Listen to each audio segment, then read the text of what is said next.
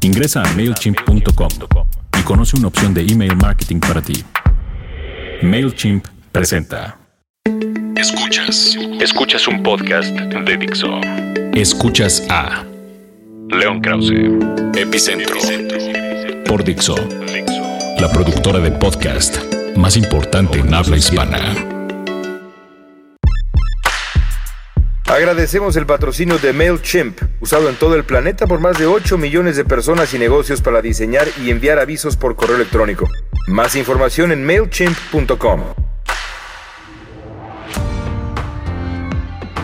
Amigos, ¿cómo están? Me da mucho gusto saludarlos. Gracias por eh, descargar y escuchar Epicentro. Gracias de verdad. Es un placer estar con ustedes como todas las semanas. Bueno, hoy quiero comenzar con el huracán Patricia.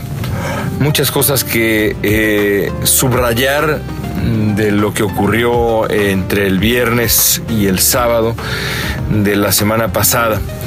Lo más interesante para mí eh, fue el fenómeno, digamos, mediático que se desató después de la conclusión de la llegada de este enorme huracán a las costas del Pacífico mexicano. En eh, las horas previas a la llegada de Patricia, ustedes seguramente habrán eh, leído y escuchado y visto quizá también, pues eh, los pronósticos tan aterradores que nos compartían los expertos no solamente en México, sino en el extranjero. Patricia llegaba a la costa mexicana con vientos superiores a las 200 millas por hora, con un diámetro eh, realmente inmenso, que hasta desde el espacio, según, según comentaba por ahí el, eh, el astronauta Kelly, eh, estadounidense, se veía pues de verdad eso, inmenso, massive, decía Kelly sobre el diámetro de Patricia mientras eh, a medida que se acercaba a la costa mexicana. Eh, los, los meteorólogos se peleaban en Twitter, o por lo menos un par de ellos que yo estaba siguiendo. Uno decía, es el más grande de la historia, y el otro le decía, no, no, no puedes decir eso. Tienes que decir el más grande del que se tenga registro. En cualquier caso, esa discusión pues ilustra de la manera más clara posible el tamaño, el calibre de este huracán, de esta tormenta que fue ganando velocidad a una velocidad, a un ritmo más bien incomparable, un ritmo incomparable a cualquier otra tormenta, ahí sí, de la que se tenga registro. Se veía venir una, una catástrofe para la costa mexicana. Se pensaba que, por ejemplo, que si Patricia golpeaba Puerto Vallarta, las consecuencias serían gravísimas para ese eh, destino turístico, lo mismo para el puerto de Manzanillo, también destino turístico. Eh, así que mm, se, veía venir algo gravísimo, como ha ocurrido con otros huracanes 5 de fuerza similar a Patricia, como por ejemplo Katrina, que golpeó eh, en Estados eh, Unidos hace algunos años y que se llevó tras de sí a media ciudad de Nueva Orleans y a 1.800 personas que perdieron la vida con el golpeo mm, eh, severísimo de ah, Katrina. El gobierno mexicano respondió, no solamente el gobierno federal, sino estatales y municipales, eh, respondió con verdadera fuerza.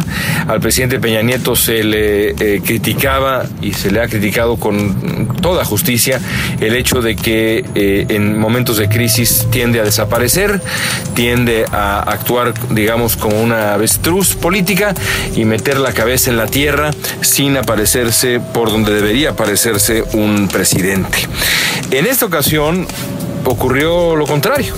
El presidente Peña Nieto se tomó muy en serio el asunto, apareció desde incluso, eh, pues digamos, desde, desde, desde una especie como de centro de mando para dejar claro a qué grado estaba desde el, desde el centro, desde el cerebro de la crisis, eh, operando la respuesta a lo que se veía venir eh, seguramente sería gravísimo. Lo mismo ocurrió con el gabinete, se reunió todo, todo el gabinete, las imágenes eran, pues eh, sí, digamos, un poco excesivamente dramáticas, porque pues sí, ahí el secretario de Educación y el secretario de Gobernación y el secretario de Hacienda, y el secretario de todo, prácticamente todo, ahí reunidos con el presidente, eh, como si se tratara de un asunto auténticamente apocalíptico. Pero lo cierto es que es mejor, siempre es mejor una, en estos casos una respuesta exagerada a una respuesta que no esté a la altura o que se quede corta. Eh, la, prueba de ello es que eh, los esfuerzos de evacuación y el uso de, redes sociales y de medios de comunicación para avisar a la población de la situación, para pedirle que evacuara, para guiarlos a los miles de eh, centros de refugio que se establecieron, todo eso funcionó realmente de maravilla. El resultado final, junto con la disminución de la fuerza de Patricia, fue un resultado de verdad, pues inesperadamente positivo. Ni una sola vida se perdió por los efectos de el huracán Patricia, o por lo menos no se ha perdido ninguna vida al lunes en la tarde noche, que es cuando estoy grabando este podcast. En la prensa internacional inmediatamente eh, y los expertos internacionales inmediatamente aplaudieron, eh, se dijeron aliviados por eh, la, suerte que implicó la disminución también radical de la fuerza de Patricia, pero también aplaudieron la respuesta del gobierno mexicano. Varios expertos dijeron por ahí que el, gobierno de México había aprendido de sus errores pasados, había dedicado recursos suficientes para el proceso de evacuación y la preparación eh, para la llegada del huracán y que esas lecciones bien aplicadas habían dado como resultado pues un eh, milagroso saldo blanco y eh, incluso también eh, daños materiales, sí considerables, pero lejos de ser lo catastróficos que pudieron haber sido en caso contrario, en caso de, que la preparación no hubiera sido tan positiva y por supuesto en, en, caso de que el huracán no hubiera disminuido su fuerza como la disminuyó, aunque aún así fue un huracán muy, pero muy duro. A mí lo que me llamó la atención, más allá de todo esta, este recuento que hacemos, que, que bien valía la pena hacer, fue la reacción, y lo decía yo eh, en el Universal hace un par de días, eh, en mi columna de lunes justamente, que eh, me llamaba la atención a qué grado las, ah, las voces, algunas voces en redes sociales, algunos periodistas por ahí, algunos periodistas entre comillas y demás, algunos expertos también entre comillas, osaron sugerir que el gobierno de México había exagerado el peligro que significaba Patricia para su propio beneficio. También había exagerado eh, la respuesta y el grado de preparación. En fin, acusaron al gobierno de México de utilizar al huracán como una, un acto de propaganda, como una exageración que se traducía en un acto de propaganda para un gobierno maltrecho. Eh, a mí eh, toda esta reacción me pareció asombrosa. Asombrosa porque con algo como un huracán, pues digamos, el manipular algo de este calibre, un fenómeno global de este calibre, para beneficio propio e inventar una fuerza que en realidad, de acuerdo con estas personas, el huracán no tenía y demás, pues es imposible, porque a un huracán, un huracán no es, digamos, un accidente carretero en Morelos o tampoco un plagio o tampoco eh, eh, no es un asunto local, es un asunto global observado por expertos y analistas de todo el planeta.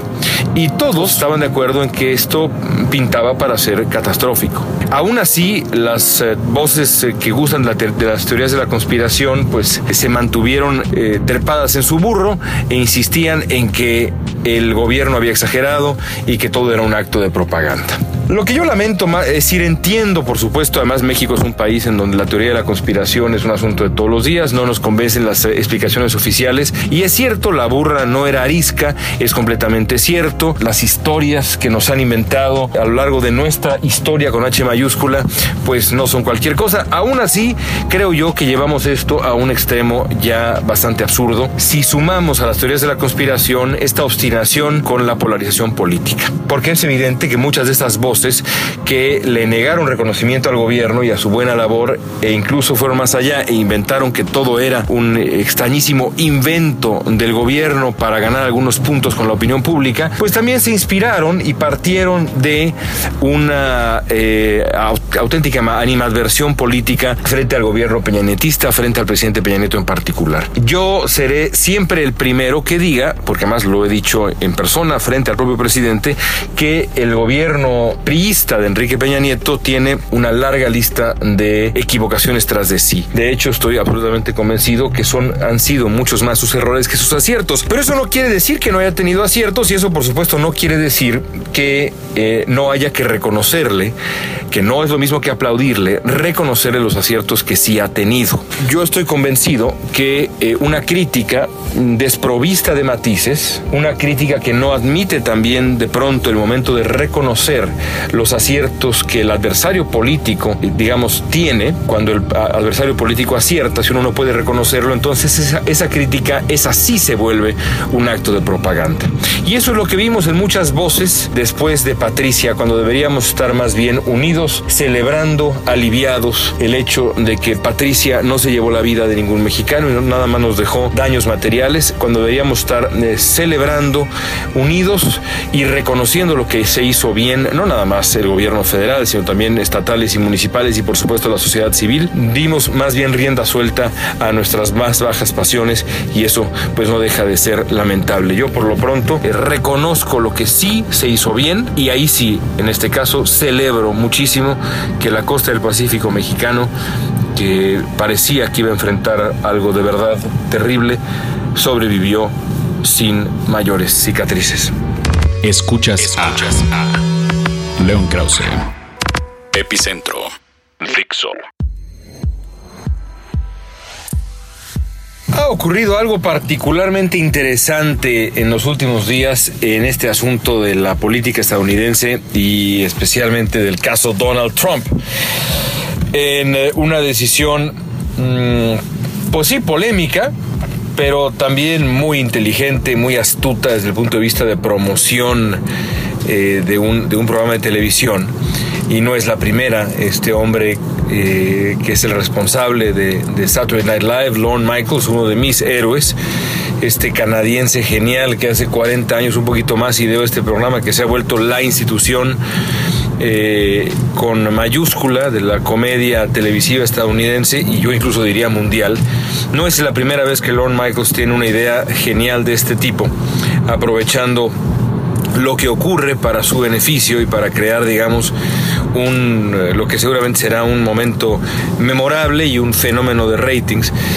Eh, el eh, director de Saturday Night Live, el productor de Saturday Night Live, el hombre que lleva las, riendas de este gran programa de televisión que es y ha sido siempre mi favorito. Alguna vez les platicaba yo por acá que si yo tuviera, no tres, porque tres son muy pocos, pero sí diez deseos, diez deseos en la vida, uno de ellos sin duda sería ser el anfitrión, el invitado de honor de Saturday Night Live me encantaría. La verdad es un programa que conozco muy bien y este incluso confieso que a veces mis referencias de, este programa, las cosas que recuerdo de lo que ocurrió en los 70s, 80s, 90s y también pues ahora, ¿no? Es decir, la, casi la historia entera de, de Saturday Night Live se le escapan incluso a mis amigos acá en Estados Unidos, así que bueno, me siento muy orgulloso. En fin, ese pequeño paréntesis personal para ilustrar que,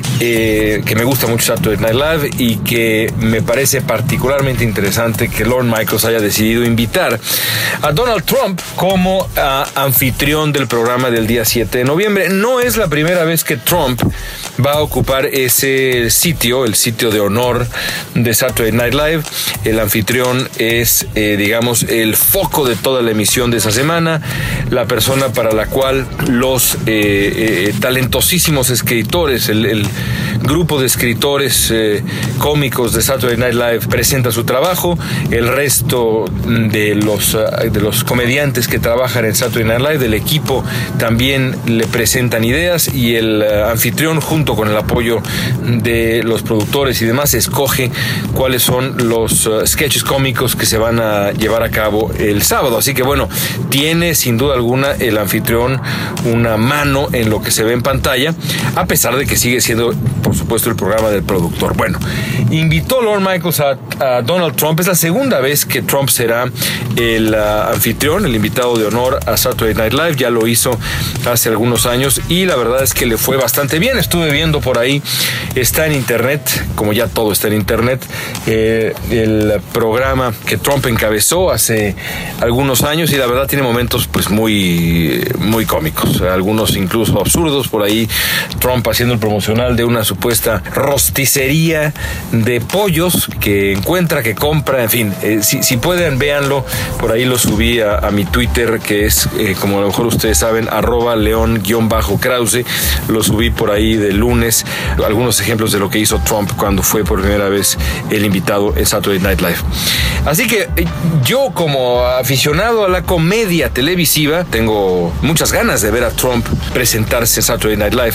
Por otro lado, por supuesto, está ese ángulo que en esa primera presentación de Trump no existía, porque en aquel momento lo único que Trump era era pues un empresario exitoso que tenía un programa de televisión aún más exitoso llamado The Apprentice y se acabó. Ahora Trump quiere ser presidente de Estados Unidos, cosa que es pues a pesar de que a veces no lo parezca, mucho mucho más seria que lo que Trump era antes. Y eso precisamente ha desatado una serie de críticas eh, y una serie de llamados de distintos actores en la sociedad estadounidense, eh, sobre todo alrededor de la agenda hispana, organizaciones hispanas y legisladores hispanos, especialmente Luis Gutiérrez, el congresista de Illinois, que ha sido siempre un campeón de la, de la agenda hispana y demás, y que ahora dice que NBC debe desinvitar, debe retirar la invitación a Donald Trump como anfitrión de Saturday Night Live porque manda el peor mensaje posible. Me he puesto a pensar, yo no sé qué, qué opinen ustedes, pero yo me he puesto a pensar sobre si tiene o no razón Gutiérrez y las organizaciones hispanas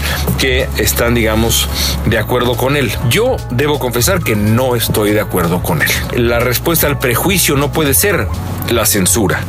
Frente a la intolerancia, uno no puede responder con una intolerancia no similar, porque no es lo mismo, francamente, pero con intolerancia, dejémoslo así.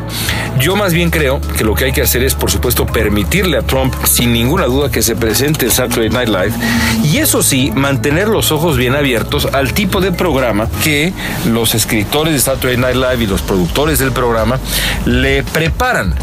Porque ya en otras ocasiones Saturday Night Live ha demostrado ser brutal con otros políticos. Hace una semana estuvo por ahí Hillary Clinton y el sketch que le, que le prepararon con la extraordinaria imitación de Kate McKinnon eh, acompañándola, pues fue bastante severo, la verdad, ¿no? La imitación que hace McKinnon es de una mujer con, eh, de verdad, una voracidad malsana frente al poder, eh, una especie de, figura casi de medusa que, que, que ataca y quiere al poder, quiere comerse al poder casi en un sentido, casi, honestamente casi caníbal, una locura. Bueno, yo espero que Trump lo hagan pasar eh, distintos tragos de verdad difíciles, amargos.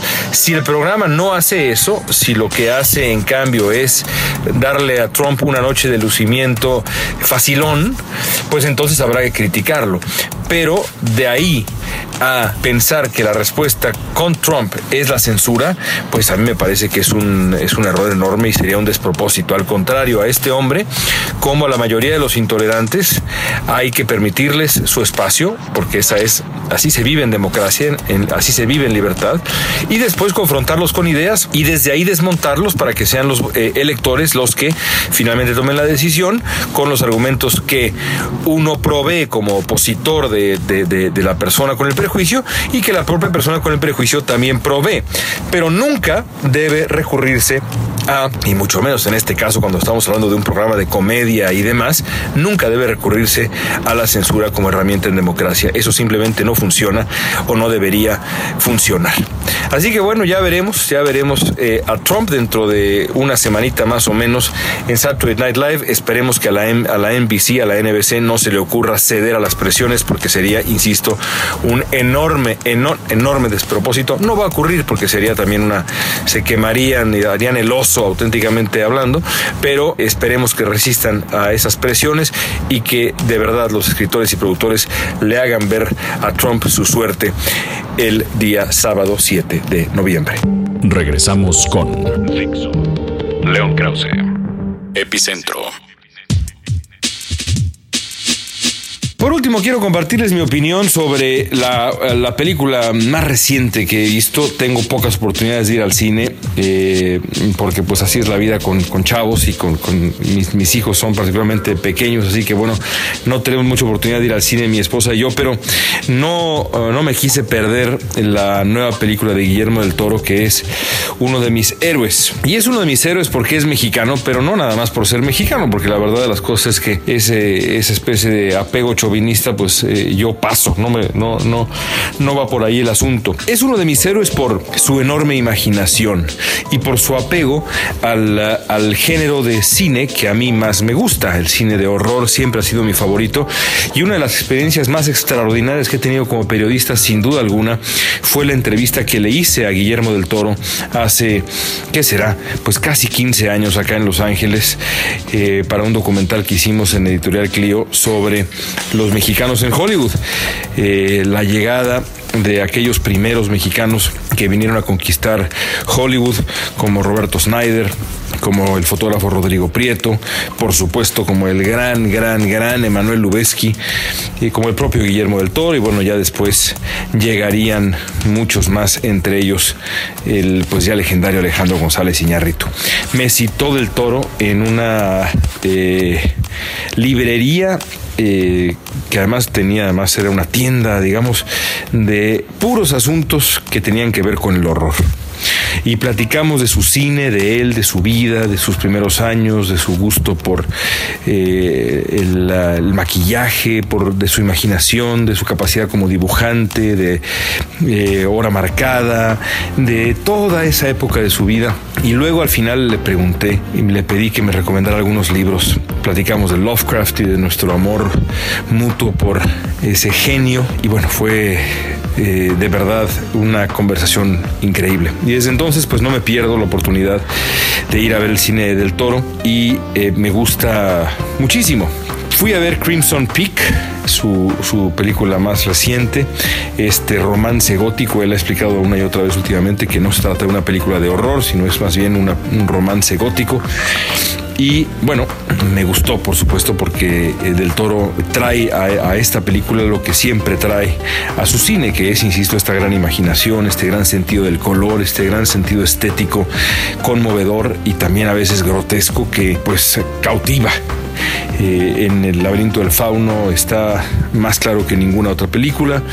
Eh, esos dos lados de del toro, el lado eh, casi infantil, el lado de un enorme corazón, de una capacidad de asombro enorme, y también ese otro lado que es el lado de la persona que, que cree en fantasmas, que cree en los horrores del mundo y que tiene una imaginación macabra como pocas en el planeta. Me quedo eso sí con este sabor de boca que ha permanecido en, en mi acercamiento al cine del toro desde hace mucho tiempo, que es quisiera yo ver mucho más al del toro grotesco, al, de, al, del toro pesadillesco que al del toro romántico y a veces hasta cómico, porque tienen sus películas siempre tienen destellos cómicos. Eh, quizá el laberinto del fauno curiosamente sea la que los tiene menos, aunque tiene destellos de fantasía y eso a lo mejor compensa esa, ese lado de la estética del toro. Pero siempre me he quedado, digamos, con el antojo de ver una película de del toro que fuera completamente cine de horror, que fuera, que rompiera con, con esa otra tentación que tiene del toro más romántica.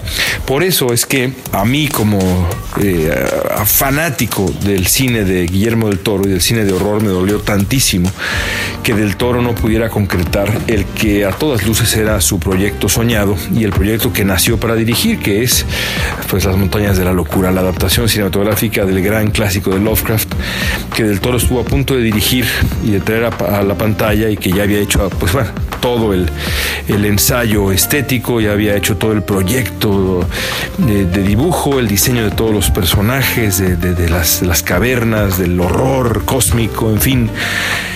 Y, tristemente se le cayó el proyecto y luego pues el proyecto ya seguramente permanecerá ahí porque en lo que para mí es un acto de plagio, o si no de plagio, sí de apropiación bastante singular de, de una obra literaria, Ridley Scott y su grupo de escritores, entre ellos Damon Lindelof, hicieron en Prometheus, en la famosa película, la precuela de Alien, que ahora tendrá su segunda parte en los próximos dos años, hicieron una versión clarísima de Las Montañas de la Locura. Es evidente que esa película, quien conozca esa película y quien conozca el libro de Lovecraft, sabe y se puede dar cuenta claramente las coincidencias. Así que después de Prometheus, pues al hacer una película, eh, una adaptación de Las Montañas de la Locura es pues en sí mismo una locura, porque además eh, sería costosísima la película y la gente que fuera a verla diría, bueno, pues esto es como Prometheus, nada más que en eh, la Tierra, eh, en el frío, en el hielo. Y pues así es, así es, así que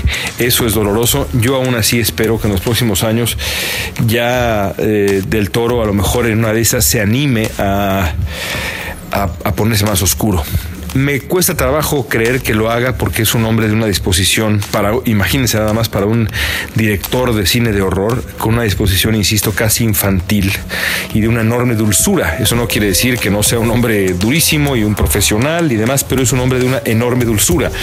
Y para muestra los invito a seguirlo en Twitter, en donde Del Toro es una máquina de compartir gustos estéticos, desde música hasta novelas, eh, pintores. Es un hombre voraz que ama la creación humana como poca gente conozco yo o sigo yo. Eh, así que bueno, pues ahí está. Aún así me quedo con esas ganas. Ojalá que Del Toro algún día nos cumpla y podamos ver a una, podamos ver una película suya auténticamente oscura. Ojalá. Bueno amigos, con esa me despido. Si pueden ir a ver Crimson Peak, vayan a verla porque más allá de que no haya tanto horror y sea un romance gótico, de verdad que solo, solo la casa, solo la casa que según recuerdo se llama algo así como Allerdale Hall, esta casa que Del Toro creó junto con su diseñador de set, eh, de verdad vale la pena. Y le ponía yo a Del Toro por Twitter, no me contestó por supuesto, pero le ponía yo que sería una maravilla recrear esa casa y ponerla en un parque de diversiones porque no me puedo imaginar una mansión de terror, una una atracción de mansión embrujada más espectacular que esa que diseñó del toro para esta película. Es una imaginación prodigiosa. Con eso me despido y nos escuchamos la próxima semana. Gracias. MailChimp, facilitando el diseño y el envío de avisos por correo electrónico desde el 2001. Más información en mailchimp.com. Dixo presentó a León Krause. Epicentro. Ingresa a MailChimp.com y conoce una opción de email marketing para ti. MailChimp presentó.